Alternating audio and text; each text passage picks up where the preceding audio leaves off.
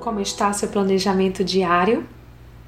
Você tem colocado Deus em sua programação ou tem feito esta programação ao lado dele? Ao nos entregarmos a Deus, passamos a viver de modo a priorizá-lo em nossa vida. Aprendemos a buscar primeiro o seu reino e a sua justiça, e todas as demais coisas nos são acrescentadas. Leia Mateus 6,33. Mas se de fato vivemos assim, então por que muitas vezes nos pegamos tentando resolver tantas coisas e desenvolver muitas tarefas que mal nos sobra tempo de buscar o Senhor?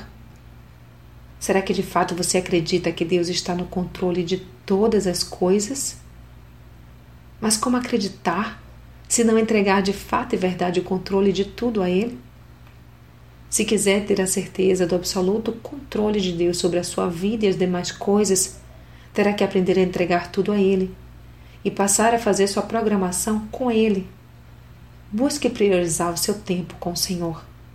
Ore e aproveite para fazer seu planejamento na presença dele. Peça que ele te direcione em todas as coisas e que te ajude a tomar cada decisão e a fazer as escolhas mais acertadas ao longo do dia. E creia, tudo lhe será para bem.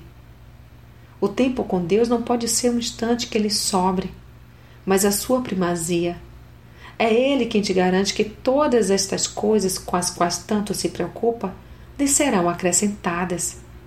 Não precisa temer, precisa buscar, querida. Vamos lá, não é difícil entender que se Deus está à frente, tudo lhe será para bem.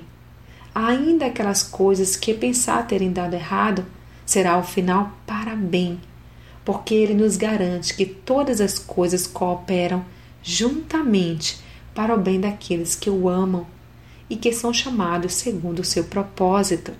Leia Romanos 8, 28. E então, o que está esperando? Faça seu planejamento com Deus e pare de tentar encaixá-lo em sua agenda. Ele não é mais o item em sua agenda, ele é o Senhor da sua vida. Reflita nisto. Sou Sayonara Marques e minha página no Facebook é Despertada Mulher Sábia. Fique na paz de Deus.